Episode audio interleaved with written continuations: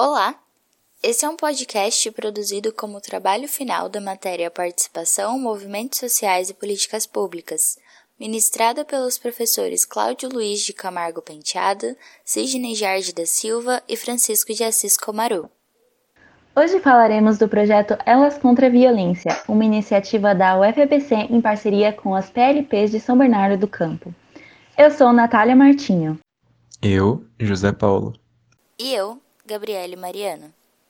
Segundo o artigo 5 da Lei Maria da Penha, violência doméstica e familiar contra a mulher é qualquer ação ou omissão baseada no gênero que lhe cause morte, lesão, sofrimento físico, sexual ou psicológico e dano moral ou patrimonial. Segundo o Instituto Maria da Penha, a violência doméstica é um fenômeno que não distingue classe social, raça, etnia, religião, orientação sexual, idade e grau de escolaridade. É comum que a violência doméstica contra a mulher ocorra dentro de um ciclo, chamado ciclo da violência, que possui três fases: aumento da tensão, quando o agressor mostra-se tenso e irritado por coisas insignificantes ato de violência quando o agressor chega ao limite da tensão e parte para a agressão verbal, física, psicológica, moral ou patrimonial. E por último, o arrependimento, também chamado de lua de mel, quando o agressor se arrepende e se torna amável para conseguir a reconciliação. Mas por que é importante a gente falar sobre a violência doméstica no contexto de pandemia? Então, durante a pandemia do Covid-19, o isolamento domiciliar e o distanciamento social foram implementados para poder conter o vírus. E quando estar em casa deveria ser um sinônimo de proteção em nosso cenário atual, para muitas mulheres existe a exposição para outro perigo, a violência doméstica. As mulheres passam uma maior quantidade de tempo em casa e isso traz um contato prolongado com o agressor. Por isso, o número de denúncias de violência contra a mulher aumentaram em muito com o confinamento. No geral, o índice de crimes caiu. Entretanto, a violência contra a mulher ela não cessa e, pelo contrário, ela vem aumentando nos últimos meses. Somente no estado de São Paulo são registrados 62 casos de agressão doméstica por dia na quarentena, e isso somente de denúncias pela internet. Para ter uma noção, só no segundo trimestre desse ano foram registrados cerca de 5.559 boletins eletrônicos, isso segundo a Polícia Civil do estado de São Paulo. O movimento Elas contra a Violência é uma iniciativa de combate à violência contra a mulher e surgiu em meio à pandemia de Covid-19, no ano de 2020, devido ao aumento registrado no número de denúncias de violência doméstica nesse período. Essa iniciativa é uma parceria entre a Universidade Federal da ABC e as promotoras legais populares de São Bernardo do Campo. O Elas contra a Violência atua fazendo publicações em mídias sociais digitais como Facebook e Instagram, divulgando as redes de proteção e informações sobre direitos das mulheres, sobre os tipos de violência sofridos por elas, conteúdos sobre empoderamento feminino, entre outros. Esse projeto tem como objetivo conscientizar mulheres, para que elas possam identificar possíveis situações de violência, reivindicar seus direitos e saber onde podem procurar ajuda. A importância do Elas contra a Violência é fazer a ponte entre instituições públicas e a comunidade, por meio da divulgação de informações e uma linguagem acessível, e também de fazer esse trabalho de conscientização social, voltado tanto para mulheres quanto para homens, cis e transgêneros, ou mesmo os não binários, pois acabar com a violência contra a mulher é um trabalho árduo, difícil, longo e que perpassa todas as esferas da sociedade. Oi, oi, gente! Estamos aqui, eu, Gabi e Paulo, meus colegas queridos da universidade, para fazer uma entrevista com a Dulce, que está à frente do movimento Elas contra a Violência. Então, primeiro a gente gostaria que você falasse um pouco da sua trajetória, Dulce. Como que você começou tá. a trabalhar, como que você atua nesse movimento. Ok. Bom, é, eu sou Dulce Xavier, né? Eu sou da área de ciências sociais e estou atuando nesse projeto aí, Elas contra a Violência, que é uma, uma extensão de uma parceria do curso de promotoras legais populares com a Universidade Federal da ABC, a, a, o pessoal da Pró-Reitoria de Extensão e Cultura, que a gente fez um projeto é, junto, em parceria, para fazer o curso de promotoras legais populares. A partir dessa atividade, é, de promotoras legais populares é que nós fizemos esse projeto Elas contra a Violência, pensando especialmente em responder à situação das mulheres durante a pandemia, onde a violência contra as mulheres aumentou e as mulheres têm mais dificuldades para denunciar essa violência e para pedir ajuda. Então, esse projeto Elas contra a Violência é um pouco para divulgar algumas coisas relativas à Lei Maria da Penha e, especialmente, indicar é, possibilidades de atendimento e serviços que nós temos na região do Grande ABC, é, incluindo São Bernardo, onde está o campus da UFABC. Bom, é, eu acho que é um pouco essa, esse uh, o objetivo do, do projeto Elas contra a Violência. Agora, como eu comecei é, a minha, o meu trabalho, minha militância, isso leva bastante tempo, porque eu comecei há muitos anos, né? há muitos e muitos anos. Bom, eu comecei a minha militância, assim, é, mais ou menos na década de 80, quando cheguei em São Bernardo, e uh, logo conheci um grupo da Igreja Católica que fazia uma discussão e atuava muito apoiando o movimento sindical. Na época, é, que havia as greves no ABC, atuava muito de apoiar a luta dos trabalhadores.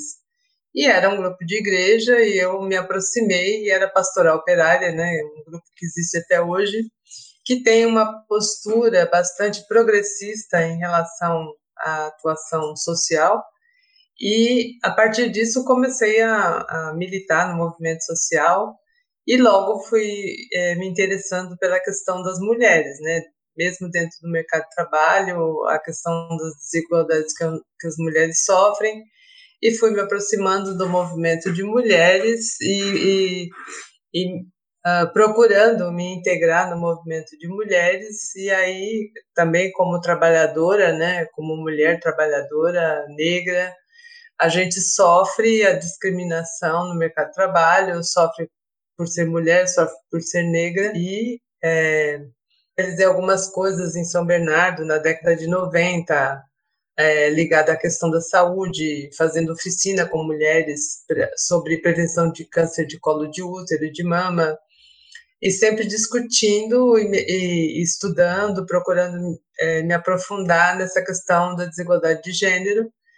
É, conheci as católicas pelo direito de decidir, né, frequentando seminários das católicas, é, que é um grupo de mulheres católicas é, que defendem uh, o direito de escolha sobre a questão da sexualidade e da reprodução. Então, eu acho que esse é um momento importante assim da minha militância, porque comecei a trabalhar numa ONG, elas me convidaram para trabalhar.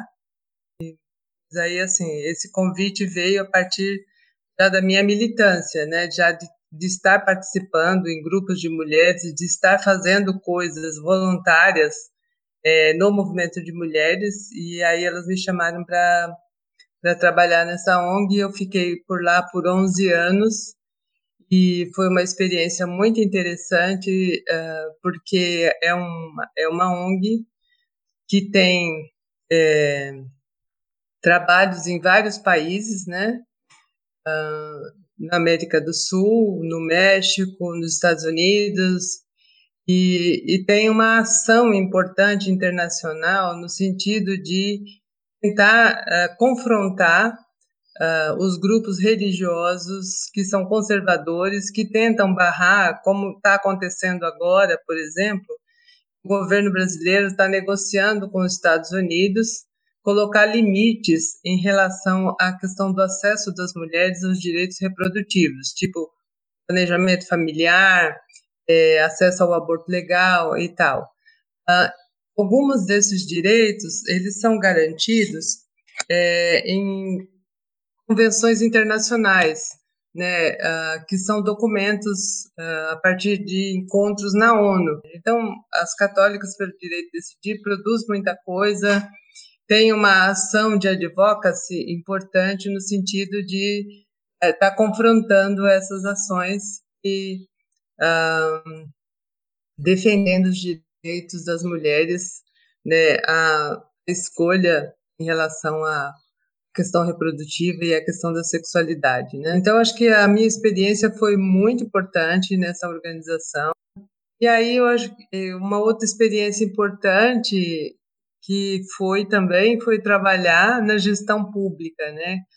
Com a questão das mulheres. Então, eu trabalhei na Prefeitura de São Bernardo, numa gerência de política para as mulheres e questão de gênero, e trabalhei na Prefeitura de São Paulo, na Secretaria Municipal de Política para as Mulheres. Eu acho que essas duas experiências elas são é, ilustrativas do avanço que o movimento de mulheres é, teve no Brasil, no sentido de um, até a Constituição de 88 é, não tinha uma garantia a partir do Estado que o Estado tivesse alguma responsabilidade em combater a discriminação de gênero, de raça e por aí afora. Com a Constituição de 88, onde as, o movimento de mulheres esteve presente, é, conseguiu uh, im, im, imprimir na Constituição brasileira uh, essa questão da igualdade entre homens e mulheres e a responsabilidade do Estado de promover igualdade é, para os grupos que sofrem discriminação. Então, a partir disso, tem o, o movimento de mulheres consegue é, reivindicar e até avançar em muitas coisas, né? Então começa a acontecer a, ações a partir das prefeituras, dos governos do estado, para atender mulheres em situação de violência, para implementar uma política na administração pública que considerasse essa questão uh, de promover oportunidades iguais, de fazer um atendimento específico das demandas das mulheres. E essa experiência é muito importante, né? Então, em São Paulo, é, com uma secretaria de política para as mulheres, então a gente tem uma condição de negociar com outras secretarias é, que as políticas sejam pensadas articuladamente entre as várias secretarias, né? Então, a Secretaria de Mulheres discute uma política na área da saúde para ser implementada, por exemplo, o atendimento da violência obstétrica pelo pessoal da saúde é, a política discutida com a Secretaria de Mulheres, mas quem vai atender é a Secretaria da Saúde, porque tecnicamente é a Secretaria da Saúde que tem essa, essa condição, né? Mas a, a existência de um organismo dentro de uma prefeitura, um organismo para pensar o recorte de gênero em todas as políticas faz muita diferença, né? Ah, no sentido de é, incluir as mulheres, principalmente da periferia, que sofrem muita discriminação e, muito, e muita desigualdade pela própria condição, né?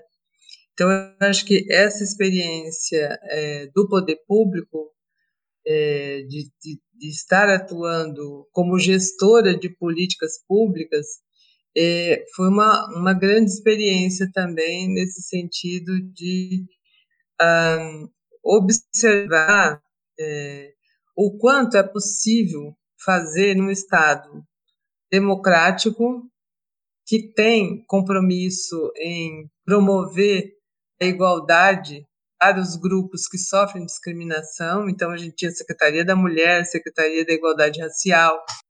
Né? Então, assim, são, são políticas que, que, é um, que refletem é, uma posição política do gestor no sentido de realmente reconhecer que na sociedade existe desigualdade e que é papel do Estado é, atuar para uh, acabar, acabar é um, é, um, é um sonho, né? Mas atuar para diminuir essa, essa desigualdade, né? Essa discriminação e especialmente com ações é, educativas, né? Porque uh, uma das experiências mais legais assim é que a gente, é, por exemplo, no, com violência contra a mulher, a gente pode é, criar serviços muito bons, né, com profissionais treinados e tal, e treinadas, que vão acolher direitinho essa mulher, que vão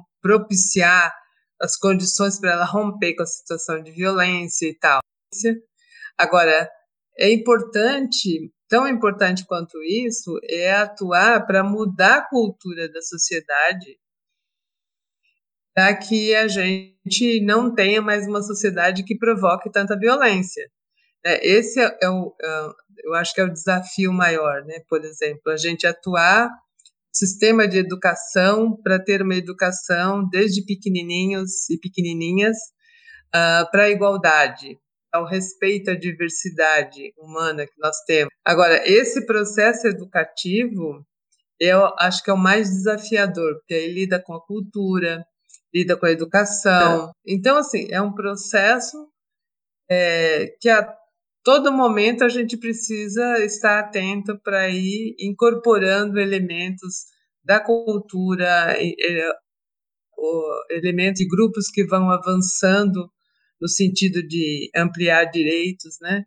Então, acho que é um desafio muito interessante a gestão pública nesse sentido. É, uma pergunta que eu queria fazer é qual seria o primeiro passo para uma mulher identificar que ela está dentro de um relacionamento de risco, um relacionamento abusivo? É, primeiro passo.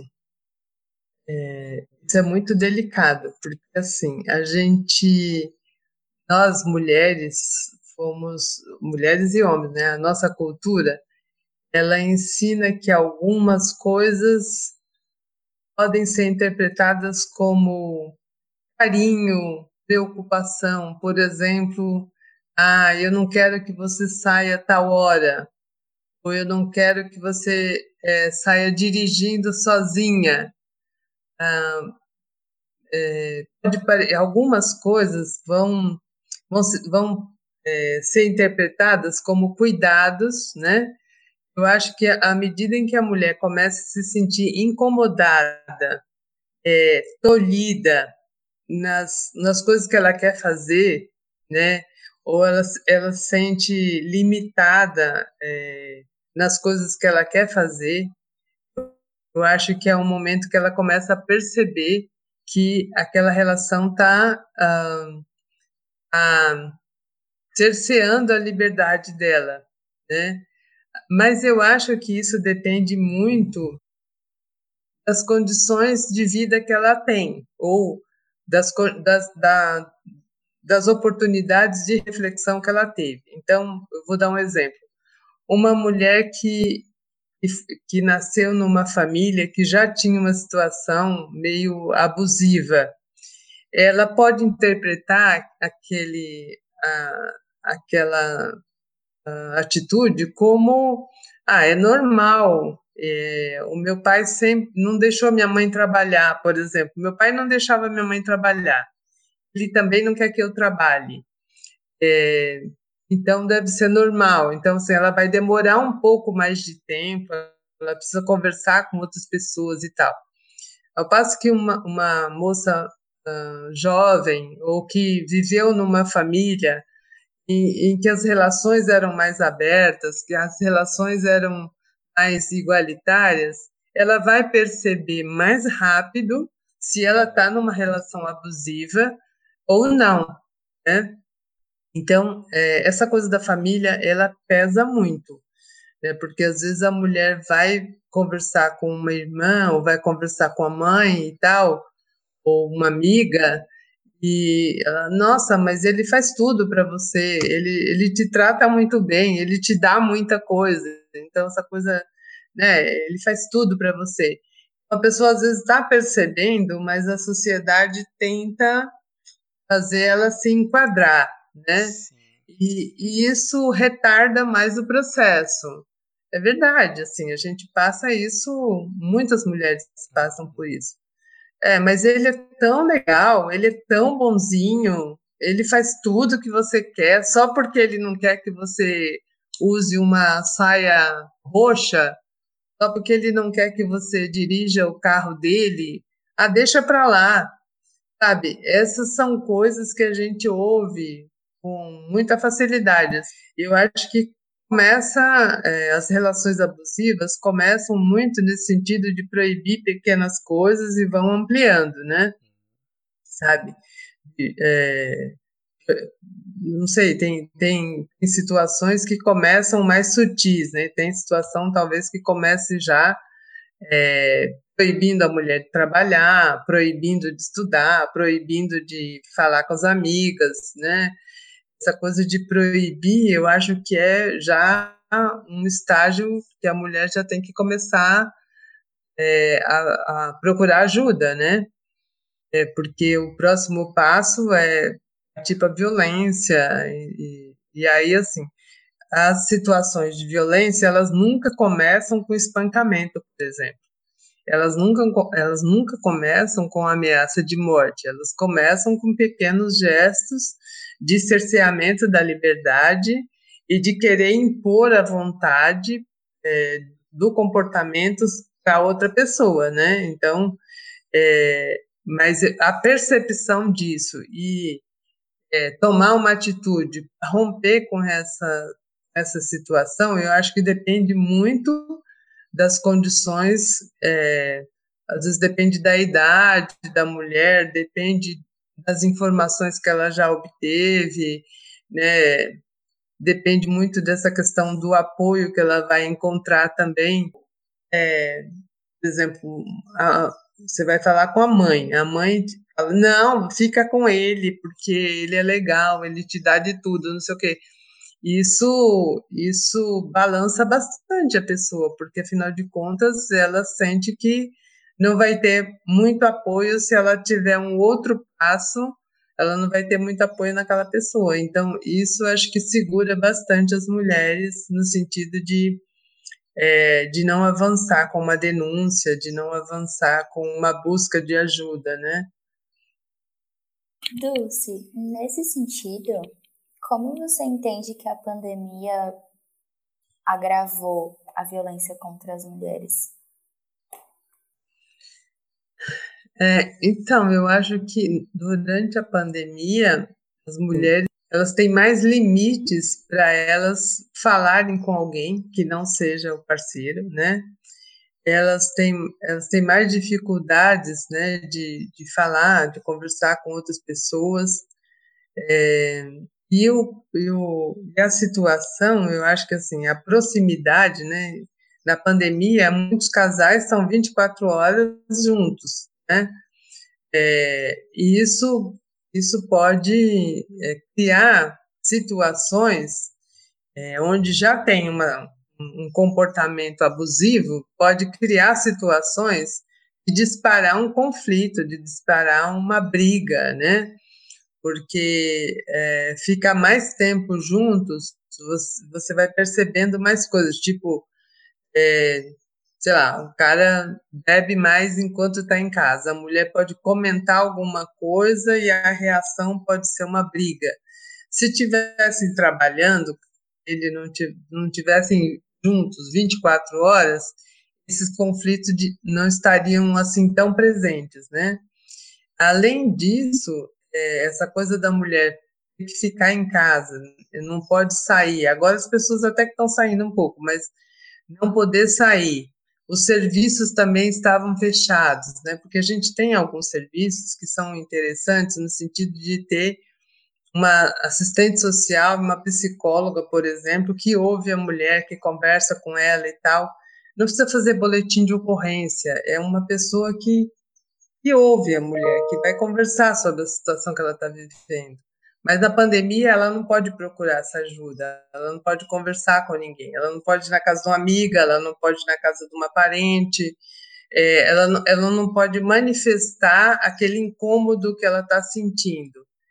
E a tendência do conflito é piorar, porque assim, ficando junto o tempo todo, hoje tem uma discussãozinha, amanhã tem um empurrão, no outro dia quebra alguma coisa, e a tendência é o conflito se acirrar pela proximidade, né?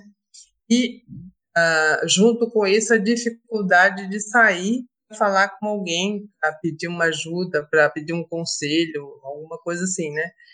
Então, eu acho que a pandemia, a, a convivência 24 horas é, entre pessoas que já tinham uma situação abusiva, eu acho que também tem isso, né? As pessoas não é por causa da pandemia que elas vão ficar agressivas ou vão, é, vão começar a bater na mulher ou, ou sei lá, né? É, mas se já tem uma situação de abusiva com a convivência 24 horas, eu acho que a tendência é acirrar é, esses conflitos e aumentar a possibilidade de violência.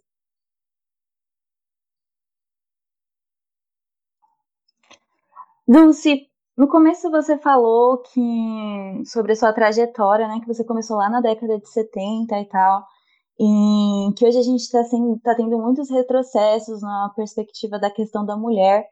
E eu gostaria de saber como que você se sente em relação a isso e como que você acha que o projeto, né, que o movimento Elas contra a Violência se relaciona com essa situação. Como que ele vai impactar a vida da mulher, tanto o indivíduo quanto o conjunto, né, a, a minoria feminina. Como que você acha que o projeto ajuda nesse sentido? É, então, eu acho que a gente está vivendo um retrocesso muito grande, muito grande. Assim, é, é um, é, a gente, até 2016, a gente teve uh, um, um, governo que pensava e investia é, tanto orçamento quanto em, em articulações políticas para promover é, as, os direitos das mulheres e tal, né? Então, muitas coisas bacanas, é, projetos muito legais, assim, a política de enfrentamento à violência ela ganhou mais visibilidade, mas tinha outros projetos, por exemplo, de incentivo às mulheres a entrar na academia, por exemplo, né, de promover é, ações no sentido de publicar textos, publicar livros de mulheres que escreviam tal, coisas bacanas assim, né? Mas a partir de 2016 teve um, um, corte nas políticas públicas, né? Acabou com a Secretaria Nacional de Mulheres. E a partir de 2019, então, além dos cortes de orçamento, você tem uma pessoa que atua contra os direitos das mulheres, né? Tem uma ministra da Mulher que atua uh, ao contrário, ela, ela, ela patrocina, estimula a volta, o fortalecimento do patriarcado, de, de do pensamento patriarcal. E uh, os cortes de orçamento em relação às políticas de enfrentamento à violência continuam, assim, é, mais de 80% em, em programas como a Casa da Mulher Brasileira, que é um programa super importante, onde tem no mesmo local todos os atendimentos que a mulher precisa, né? Agora, esse, esse projeto Elas contra a Violência, é, eu acho que é super importante, primeiro, é, conseguir comunicar, né, passar informação. A gente está conseguindo fazer é, algumas ações no sentido de usar as redes sociais para divulgar é, como é que uma mulher faz, por exemplo, para fazer um boletim de ocorrência na internet, coisa que antes da pandemia não podia fazer um boletim de ocorrência de violência doméstica na internet. Né? Então, Elas contra a Violência divulga essa, esse, essa ferramenta, divulga outras coisas também, né? os serviços que tem, que atende as mulheres em situação de violência, como uma mulher pode acesso à medida protetiva. Eu acho que isso muito importante, assim, no sentido de é, divulgar e facilitar o acesso, né? Eu acho que, além disso, um, o Elas contra a Violência, eu acho que a gente pode é, fortalecer outras ações, como Promotores Legais Populares é um curso que fala de direito das mulheres, é, é aberto a todas as mulheres, é um curso de educação popular, mas eu acho que o Elas contra a Violência possibilita a articulação entre algumas é, outras iniciativas. Né? A gente tem um, uma, uma articulação regional no ABC que chama Frente Regional de Enfrentamento à Violência, atuando bastante na defesa da continuidade das duas casas-abrigo que nós temos no ABC. São duas casas que acolhem mulheres em situação de violência é, ficam abrigadas, é um, são locais sigilosos, né? Que as mulheres ficam abrigadas com os filhos quando elas estão em risco de morte. E essas casas corriam risco de fechar. E, e assim, o movimento tem feito várias ações monitorando isso, né? E cobrando é, das prefeituras que mantenham esses serviços funcionando e tal. Então, é, eu acho que nesse momento, nessa conjuntura que a gente está, eu acho que um dos desafios dos movimentos, além da gente é, expressar solidariedade para as mulheres que estão sofrendo violência e procurar facilitar o acesso delas, é a gente ficar muito atenta à a, a, a, possibilidade de lutar para manter os serviços que a gente tem, né? Dulce, é, você acha que o projeto é, desde que ele se iniciou, ele tem gerado o impacto como previsto? Olha, se ele tem gerado impacto como a gente previu, eu acho que eu acho que sim, no sentido de que a gente está conseguindo divulgar é, as coisas, tem, tem tido um retorno assim é, muito legal, né? Tem tido um retorno assim das pessoas é, compartilharem e tal, e, e visualizar, que acho que está sendo muito legal, mas a gente está bem no começo ainda, eu acho que a gente pode fazer bastante coisas ainda, a gente está bem no começo, mas o retorno que a gente teve até agora foi muito positivo, assim, foi muito bacana. Legal. Dulce, você falou um pouquinho sobre os desafios né, do movimento que você enxerga. É, eu queria que você contasse para a gente quais são então as suas perspectivas para esse movimento no futuro. Ai, meu Deus. Ai, meu Deus. Eu acho que nós estamos vivendo uma situação muito difícil. Eu estou muito preocupada. É, eu, eu acho que uma das coisas mais legais que a gente está, que eu estou percebendo, assim, é o envolvimento de mulheres é, na, na questão eleitoral, na, como candidatas. As mulheres, é, assim, de vários grupos, por exemplo, as mulheres negras, colocando a pauta das mulheres negras, né? As mulheres jovens, colocando a pauta das mulheres jovens. Então, eu acho isso muito legal, é, isso é muito importante. A conjuntura política que nós temos, essa, essa essa opção neoliberal, fascista é, desse governo, ele não tem nenhuma manifestação de respeito aos direitos humanos, de respeito à igualdade, de respeito aos trabalhadores e trabalhadoras, de respeito à educação por aí afora. É, então, nesse contexto, eu acho até que é meio é, meio utópico a gente pensar em política pública para uh, promoção de igualdade, políticas afirmativas de direito, políticas de direitos humanos. A gente tem que tentar salvar o que a gente construiu até então. E, infelizmente, a gente vê a ação é, no nível federal é, se reper, é, repercutindo no nível estadual e nos municípios, né? É, então, eu acho que a ação política é, a perspectiva, acho que, do movimento é de denúncia. A gente, infelizmente, está numa situação de pandemia onde a gente tem é, pouca possibilidade de, de, manifestações de rua e tal, mas eu acho que é de denúncia. perspectiva do movimento hoje é denunciar os desmontes e essa política fascista de, é, de, de acabar com os direitos das pessoas, de, de desrespeito é, completo, né? A questão da, da, racial, a questão das mulheres e por aí afora. Então, acho que essa é, a participação política partidária nesse momento de fortalecer o legislativo e uh, essa atuação, essa participação das mulheres no, no processo de eleição, eu acho que está muito interessante é, e eu acho que isso pode fazer, isso pode contribuir bastante para a gente é, defender algumas, algumas pautas, algumas propostas que, então, assim, é, a gente está vivendo uma criminalização dos movimentos sociais e um retrocesso muito grande nesse sentido de construção popular de, de saídas de, de, de movimentos e tal. Então, é, eu acho que a perspectiva é de lutar, de se articular para fortalecer os movimentos, né?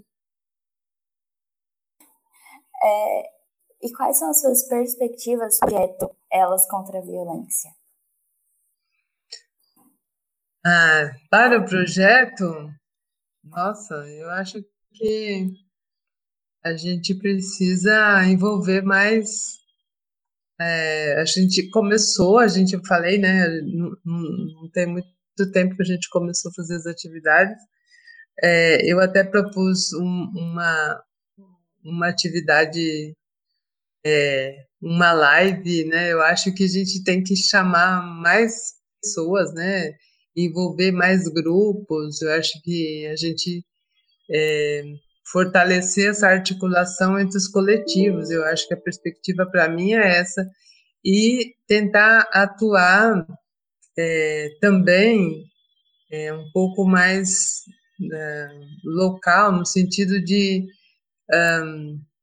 por exemplo, lutar para a gente construir uma conferência de mulheres e, e ouvir as mulheres a questão é que essa questão, é, a pandemia ela limita muita gente, né? É, então a gente acaba atuando mais nas redes sociais e isso cria um certo limite.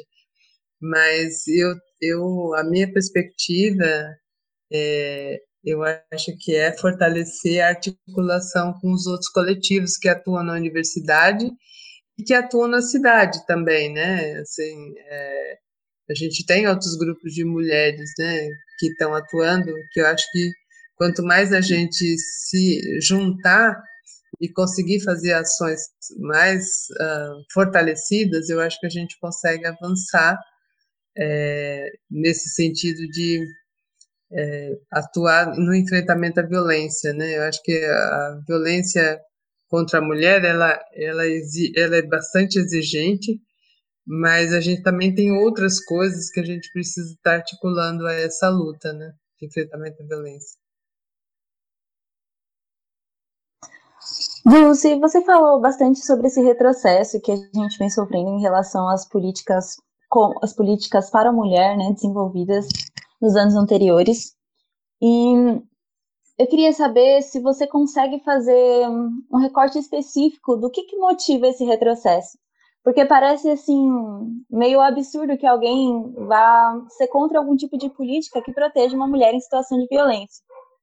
Você consegue enxergar alguma razão assim para que esse para é, para que, que aconteça esse tipo de retrocesso agora, para que a gente tenha, tenha, é, esteja tendo tantas perdas em relação à questão da mulher no Brasil hoje? É, a gente, é, eu acho que esse esse governo ele ele consolidou uma tendência que vinha crescendo já de algum tempo, que eram de grupos é, fundamentalistas religiosos, né? E então eu acho que a gente é, vem de uma um crescimento desse setor que disputa o poder e o dinheiro do Estado, né? E eles vêm se articulando e fortalecendo com candidaturas, é, é, com um discurso, acho que é um movimento, é, um movimento é, conservador no mundo todo, né?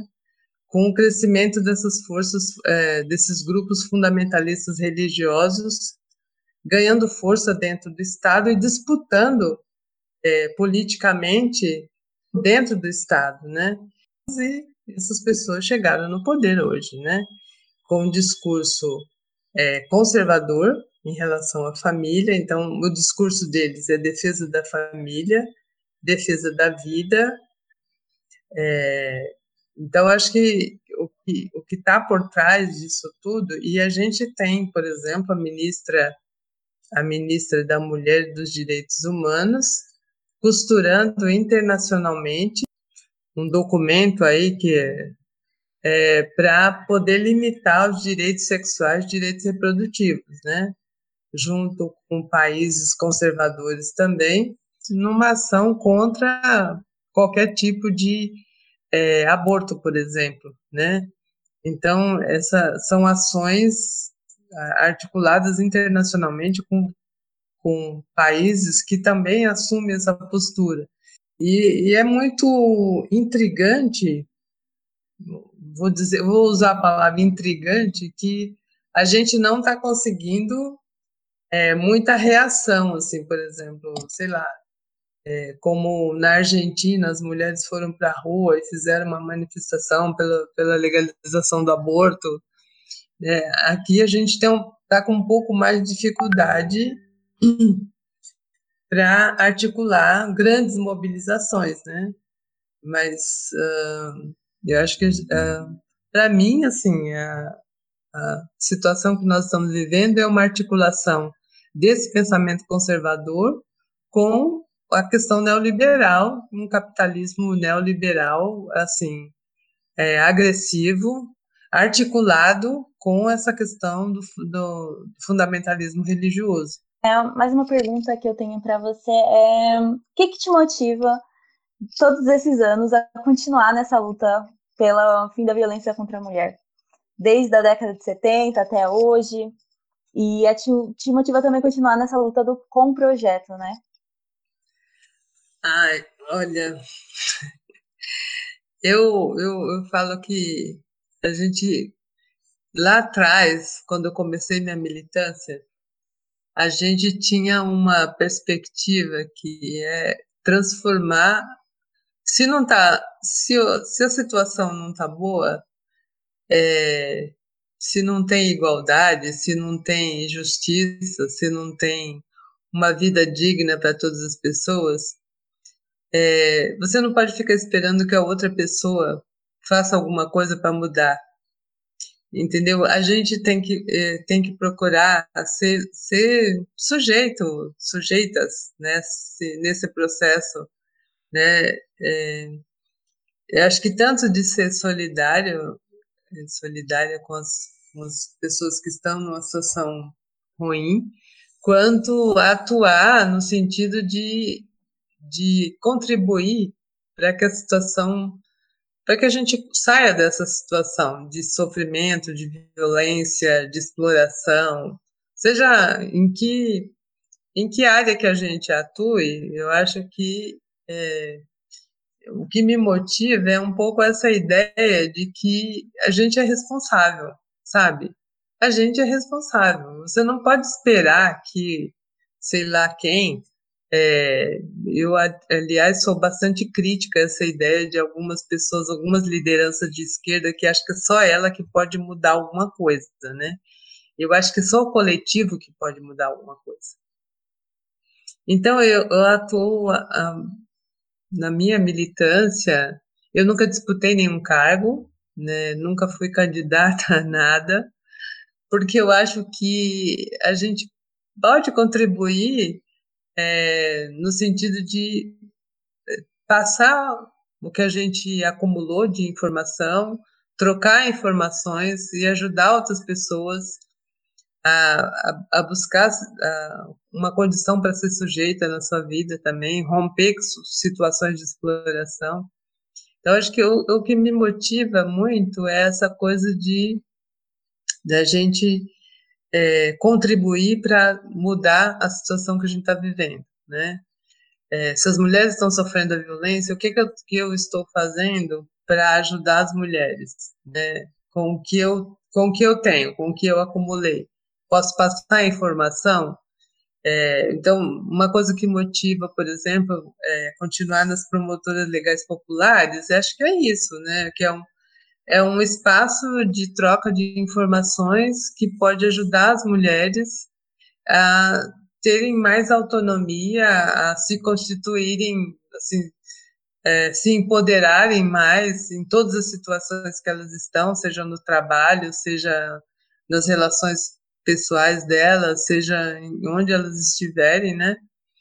É, e eu acho que o trabalho voluntário, essa, essa coisa da militância é muito legal também, né? Porque você, você tem mais liberdade para fazer as coisas, né? Porque se você está trabalhando, por exemplo, é, num governo, você tem alguns limites, né? Se você está trabalhando numa ONG, você tem alguns limites, mas no movimento, eu acho que a gente tem mais liberdade, né? E quando a gente atua como movimento, e, e eu acho que a gente encontra muitas mulheres assim que falam: nossa, foi muito importante ter participado do curso, foi muito importante ter ouvido tal coisa, né? Ah, mudou a vida, sabe? A gente ouve mulheres dizendo: olha, estou fazendo muito uma coisa muito bacana, estou fazendo faculdade porque eu participei daquele curso.